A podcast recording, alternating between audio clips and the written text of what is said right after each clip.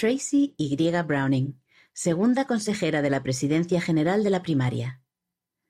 Tracy Y. Browning tenía unos 15 años cuando su madre vio un anuncio del Libro de Mormón en un comercial televisivo nocturno y pidió un ejemplar gratuito.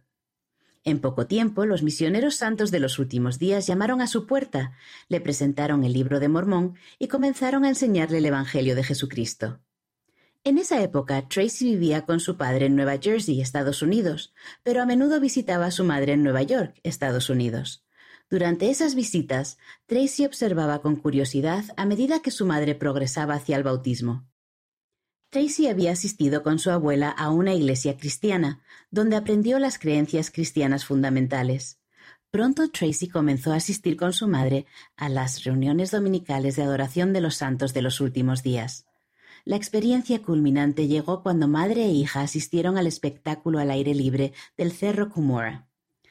Estar en la arboleda sagrada, asistir a la iglesia y escuchar mensajes del Evangelio de nuevas maneras la conmovió. Tracy le dijo a su madre que estaba lista para aprender más acerca de la iglesia. Muy poco después de eso, ella me presentó a los misioneros, dijo la hermana Browning. Tracy Yeolande Browning nació en Nueva Rochelle, Nueva York, el 9 de octubre de 1976 y es hija de Clive Adams y Sharon Cox. Creció en Jamaica, Nueva Jersey y en Nueva York. El 2 de mayo de 1997 se casó con Brady Browning en el templo de Salt Lake. Tienen dos hijos. La hermana Browning estudió en la Universidad de St. John. Ha trabajado en servicios financieros durante 15 años y actualmente es directora del Departamento de Servicios de Publicación de la Iglesia.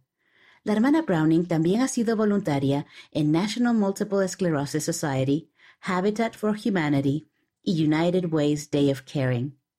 La hermana Browning ha prestado servicio como consejera de presidencia de la Sociedad de Socorro de Barrio y Destaca, como maestra de la Sociedad de Socorro y de la Escuela Dominical, y en la Organización de las Mujeres Jóvenes.